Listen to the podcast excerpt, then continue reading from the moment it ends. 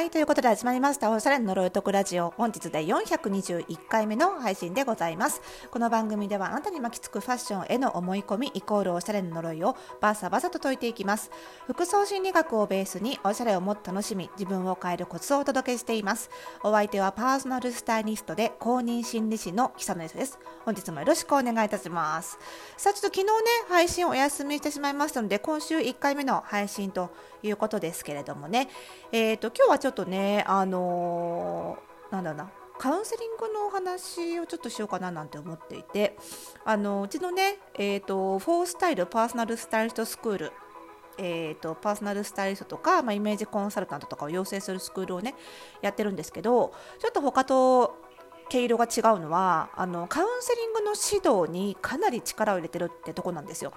まあ、私があの国家資格である公認心理師を持っているっていうこともあってもともとは、ね、あとはあの心理学畑の出身ですのであのそういう意味でも、まあ、自分自身が、ね、その心理学とファッションっていうのを組み合わせてあのファッションのお悩みのご相談に乗りながらアドバイスをしながらあの心理的な面のサポートもしてきたっていうところもあってでそこがやっぱり特にこれからの時代は特にねこれまでもそうだったんですけどこれからの時代は特に欠かせなくなってきてるかな来るかなって思うのであの指導を入れてる指導に力を入れてるっていうことでもあるんですよね。で私カウンセリングの技術とか知識ってもうパーソナルスタイリストとかイメージコンサルタントにかかわらずねやっぱり対接客対対人職接客業の人はあらゆる人がその自分を守る意味でもね自分のメンタルヘルスを守るっていう意味でも対学んでおいた方がいいと正直思ってるんですよ。すでに、ね、私もあの企業さんで研修させていただいたりとか、まあ、そういうねあのカリキュラム取り入れてくださっているところもあるんですけどやっぱりねお客様のためでもあるんですけど働く自分のためでもあるんですよね。あのなので本当に必要だなって思っていて。まあ、だからねあのうちのスクールではもちろんがっつりカリキュラム時間をとってあのお伝えしてるんですけどでその心理カウンセリングってなんかなんだろうな心理分析みたいなさそういうなんか心理検査を行うとかねそういうイメージでいるとそこまでパーソナルスタイリングとかイメコンには必要ないでしょって思う方いるんですけどそうじゃなくってカウンセリングってやっぱり聞くことなんですよ。プロの聞く技術なんですよね、まあ、つまり聞くことでその心理カウンセリングであれば相手の心理的な悩みを吹き出すっていうことだし対人職接客業では相手のニーズを引き出す技術っていうことなんですよね、まあ、だからあの対人職であればどんな仕事でも実は必要だっていうことなんですよね。で中でも特にそのファッションイメコンとかねパーソナルスタイリストに必要だなって思ってるのはやっぱりその外見の悩みってその心理的な悩みコンプレックスみたいなものにどうしても直結するし身だしなみに気にか身だしなみを構わなくなってきたっていうことがうつ病の初期症状だったりするしやっぱり心と見た目ってすごく密接に関連してるので特にカウンセリングの技術が接客業の中でも大事なんじゃないかなって思ってるんですよ。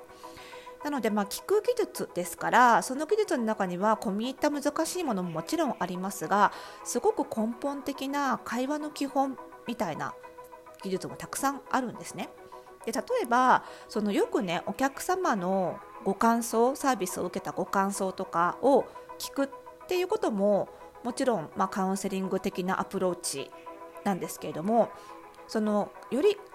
カウンセラーらしいというかカウンセリングの技術を使ったアプローチっていうことで言うとその単にお客様のご感想を聞くんじゃなくてどう聞くかっていう、まあ、その聞き方がやっぱり大事なわけですよ。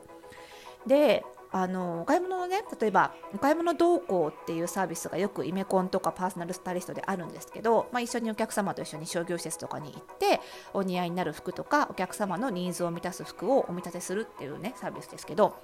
その実践練習なんかを FPSS うちのスクールでねやることやるカリキュラムがあるんですけどその時にも終わった後の反省会でその自分が提案したスタイリングを試着してもらった時にそのお客様役のねあのモニターさんに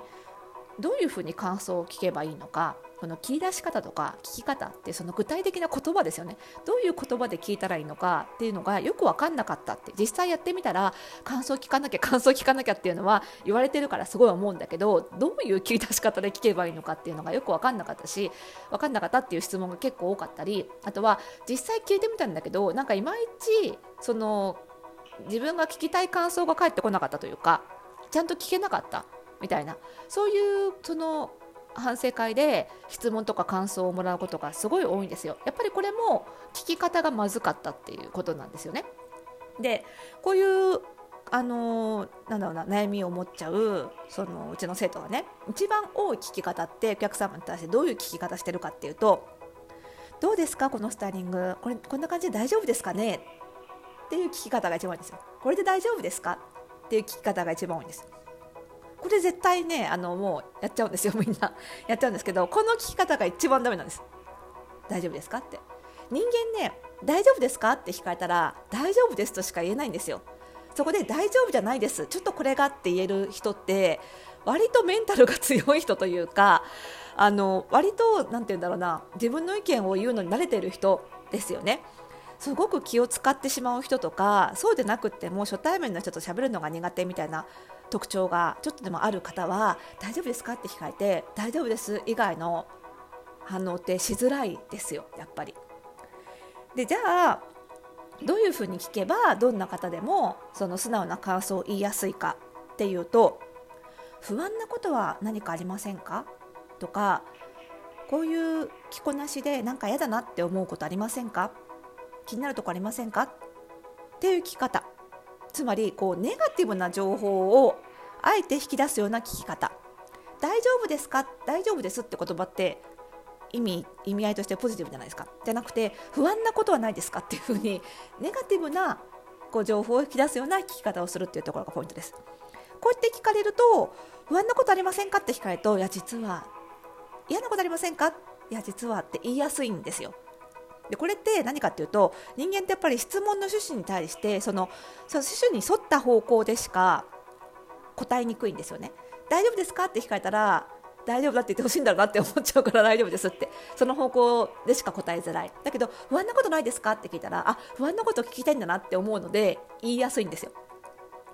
で特にない場合はね捏造して作るまではしてくれしないと思うので、あのー、ありませんって言ってくれると思うんだけどやっぱりちょっとでも気になるところとかちょっとな嫌だなって思ったことがあったら不安なことないですか？嫌なこととかありませんか？って聞くと言いやすいわけですよ。じゃあでもなんでねこういう聞き方をサービス提供者の方ができないかっていうとやっぱりサービス提供者はどんなに頑張ろうって思っててもやっぱり自分の提供者サービスをいいと思ってほしいのでネガティブな感想を聞きたくないのが本心なんですよね。だからよっぽど気をつけてないとどうしてもつい大丈夫ですかって聞いちゃうんですよ。大丈夫ですって言ってほしいからですね。例えばよく 私なんかも時々やっちゃうんですけど子供が例えば転んだりとかして泣いちゃうじゃないですか。でついあれ泣かないの？とかって言っちゃったんですか？あれ泣いてほしくないからですよね。泣かないの？って言ったって無理な話で。でも泣いてほしくないからついついほら泣かないの？とか言っちゃうわけですよ。やっぱり人間の声かけてどうしても自分の本心が出てしまうのでそこをぐっと抑えて何ていうかなこういう聞き方をするっていう風にある種こういう面ではマニュアル的に覚えておいた方がかえってよかったりするんですよね。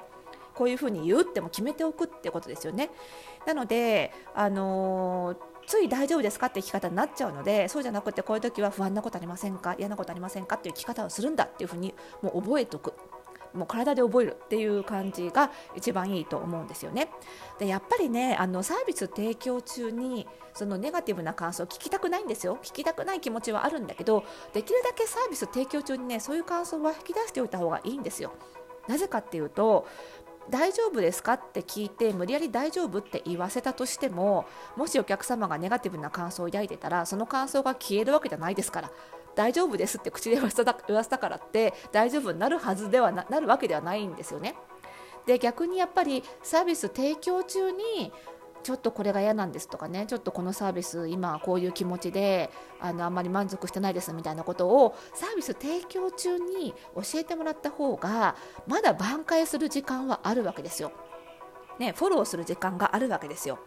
でもそれをサービス提供中にフォローできなくって終わった後のね例えばご感想メールで聞いたところでそこからのフォローはやっぱり難しいんですよね、まあ、そういう意味でもやっぱりあのサービス提供中にネガティブな感想はできるだけ引き出しておくべき。そうなってくるとやっぱり感想の聞き方っていうのがすごく大事になってくるんですよね。こういった会話のちょっとした言葉の言葉遣いの違いで本当にお客様のその満足度っていうのが変わっていってしまうのでちょっとしたことなんですけどそのビジネスの継続接客業全般に言えることだと思うんですけどねビジネスを継続していてお客様に選んでいただくサービスを作っていくためには本当にこうちょっとしたことがすごい大事なんですよね。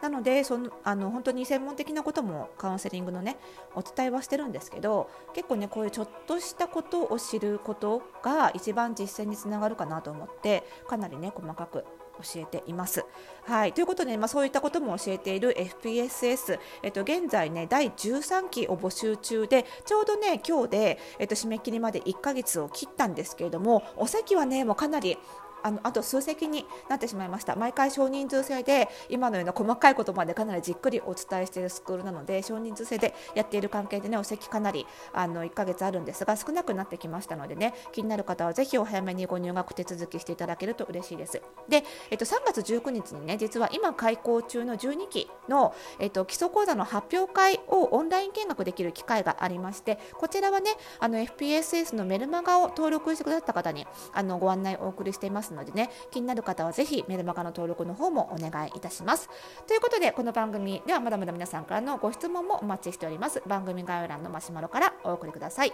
それではまた次回の配信でお会いしましょう。おやすみなさい。